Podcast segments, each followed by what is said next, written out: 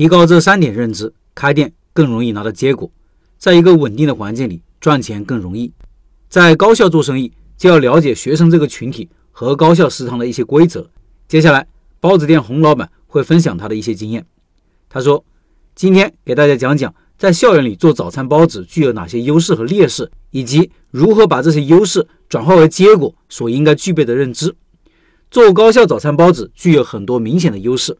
第一，消费群体固定，营业额稳定；第二，受众群体宽，高频刚需，物美价廉；第三，出餐快，能满足聚集性的就餐。第四，早餐选择少，竞争压力小。第六，对抗外卖能力强，在高校早餐几乎没有人点外卖的。第六，受校外美食城、夜市摆摊的影响较小。当然也有劣势，主要有两个：一个是一年只能经营八到九个月；二是因为客单价比较低，所以高营业额利润才会高，工作量大，辛苦。关于如何做好大学食堂，我觉得主要有三个认知。这是决定性的，直接决定你开店是否成功。第一个认知：产品为王，没有好的产品，一切白搭。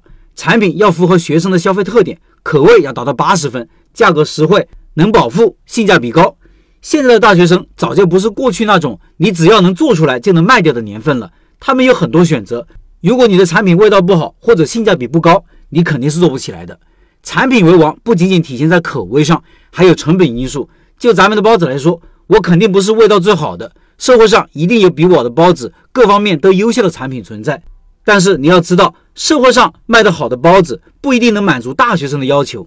根据顾客群体的特性，选择有竞争力的产品，选择相应的食材，而且可以在成本一定的基础上做出最佳的口味，则是一门技术活。当然，产品为王也可以体现在其他方面。可以根据学生的消费特点、作息规律，能把出餐快、产品品质稳定性等方面做到极致，这可以叫绝活。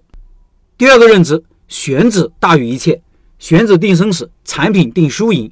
你如果选品不好，但位置选对了，可能会赚的少一些；但如果位置选错了，再好的产品也白搭。根据我多年的高校餐饮经验，早餐包子档口考虑因素如下：第一，学校性质；第二，学校的人数。第三，有几个食堂以及目标食堂的位置；第四，档口在食堂内的位置；第五，所在食堂的整体营业数据；第六，对标的档口的产品分析。以后会再写文章讲一些选址以及如何跟食堂招商经理沟通的技巧。第三个认知，追求极致性价比。根据我这么多年的观察，学生这个群体是比较特殊的，生活费固定，基本上没有收入来源，而且省吃俭用者居多。占百分之八十以上，真的数据毫不夸张。如果说学生有钱，那一定是少数学生、少数地区或者学校。现在学生的消费心理是能吃饱、能吃好，价格还要便宜。简而言之，就是极致性价比。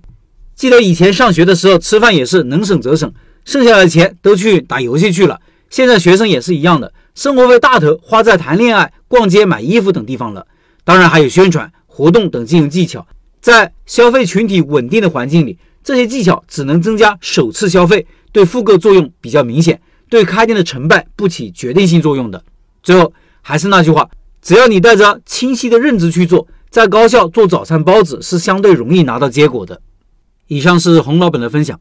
最后这个月的拜师学艺项目就是包子。洪老板开包子店近二十年，现在每天能做一万的营业额，非常厉害。感兴趣老板扫码入群和洪老板直接交流，音频简介里有二维码。